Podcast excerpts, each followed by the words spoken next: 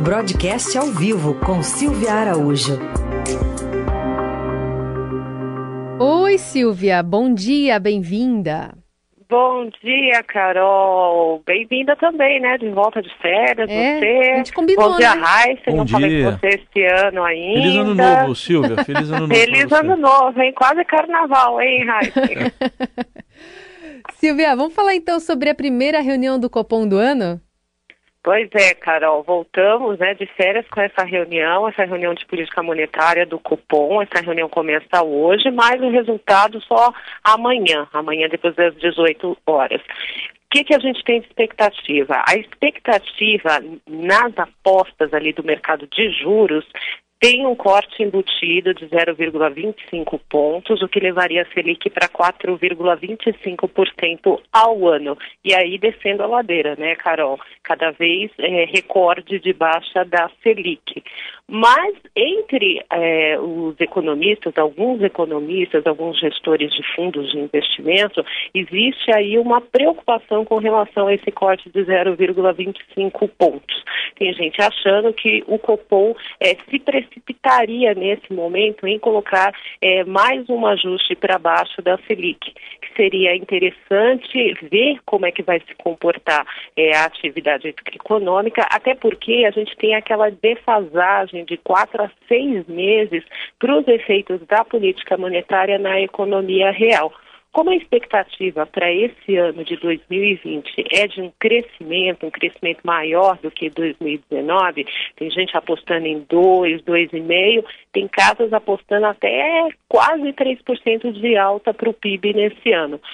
Então, essas casas, principalmente eh, esses economistas dessas casas que estão com essa estimativa mais otimista para o PIB nesse ano, entendem que seria mais interessante o Copom olhar primeiro todo esse efeito dos cortes de juros do ano passado na atividade econômica antes de promover um novo corte tem uma aula de economistas que diz o seguinte: você cortar os juros agora em 0,25 e deixar a Selic em 4,25% ao ano, é você contratar é, um, uma alta de juros mais rápido lá na frente, porque em algum momento, quando a atividade realmente começar a andar e se andar de uma forma rápida, o Copom cujo mandato aí é inflação, ele fica olhando para a inflação. Se essa atividade começar a, a ser mais forte e gerar inflação, ele vai ter que dar como remédio ali para conter a inflação os aumentos de juros que deve acontecer,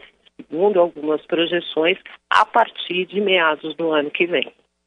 Muito bem, o resultado então sai amanhã. Eu me preocupo quando eu vejo um presidente da República, qualquer um, né, falando, ah, baixamos os juros, fica parecendo que é uma, enfim, que é uma interferência, né? A gente já viu isso acontecer no passado, o presidente Bolsonaro já tem falado em discursos também, né? É, acaba, acaba capitalizando um É, pouco, né, capitaliza, Ontem, né? por exemplo, na mensagem que foi enviada, né, na mensagem do presidente para abertura do, do ano de 2020, do Legislativo, um dos itens é, é, da pauta do presidente, um dos itens da mensagem foi justamente corte de juros, né? Falando Isso. assim, ó, nós baixamos é, bastante os juros, né? Bom, mas ele falou também reforma tributária, tem umas pautas econômicas lá para o Congresso esse ano, né, Silvia? Pois é, foi bem interessante porque para a parte econômica, porque boa parte da mensagem do presidente para o Congresso focou na questão econômica. A gente tem a questão da reforma tributária, tem a questão da reforma administrativa também. Essas duas pautas, elas convergem com o que o presidente do Congresso, né, que é o Davi Alcolumbre, o que o presidente do Congresso também colocou na mensagem dele, né? As pautas eh, de reforma tributária e, e as e a pauta de reforma administrativa. Agora tem uma pauta econômica aí que ainda tem que aparar algumas arestas para ver se vai sair ou não.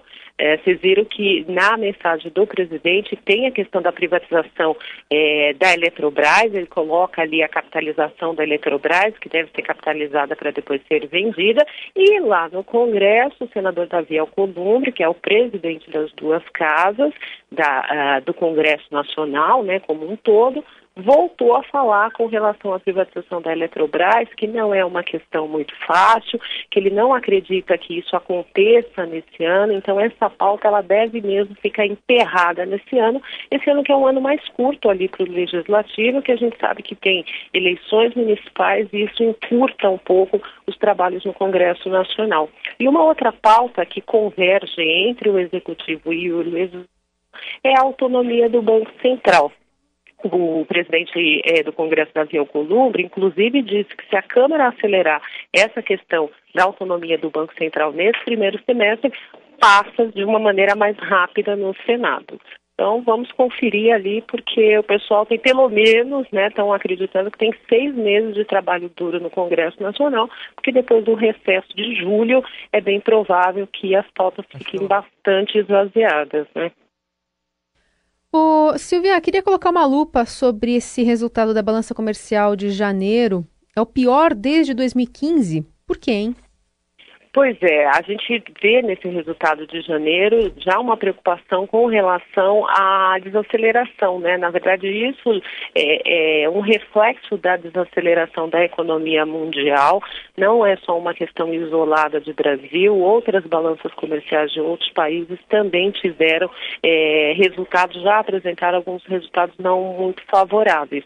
Agora, é um resultado que pode ser revertido tende a ser revertido, mas tem algumas uh, questões que a gente precisa observar.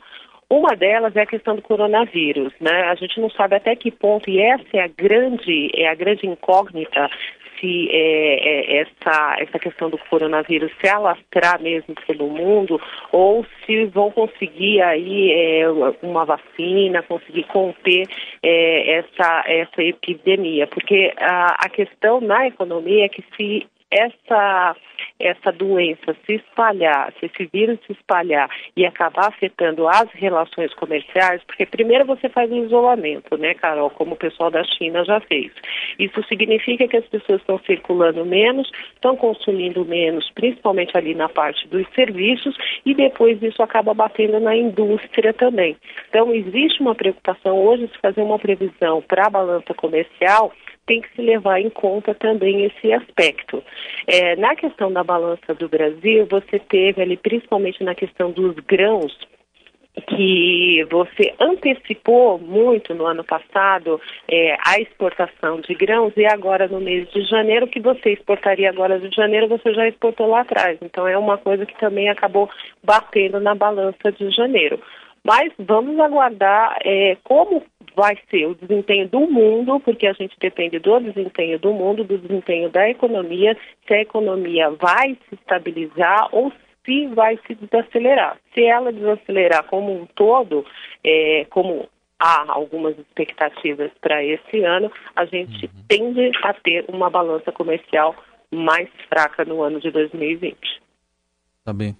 E para a gente contextualizar também, é, nisso tudo aí, hoje sai a balança, a balança não, sai a produção industrial fechada do ano de 2019. O que, que dá para esperar? Vai ser divulgado daqui a pouco, pelo IBGE. Daqui a pouquinho, Raíssa. E a fotografia é negativa, né? A gente teve um comportamento negativo da produção industrial ao longo do ano de 2019. Um mês teve pontualmente alguma coisa boa lá, que o pessoal chegou até a comemorar, mas a expectativa é fechar o ano de 2019 é, com um resultado é, negativo ali próximo de 1%.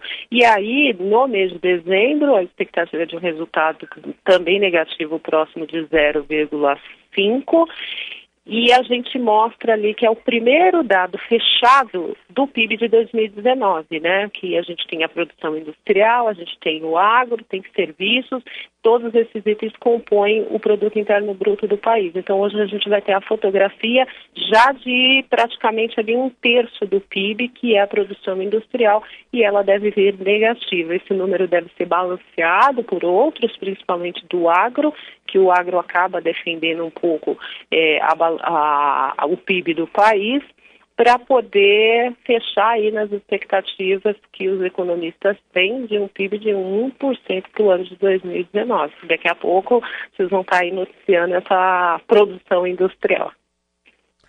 Muito bom, muito bom. Essa é a Silvia Araújo voltando com tudo aqui ao Jornal Dourado. Boa semana, Silvia, e até quinta-feira. Até, gente.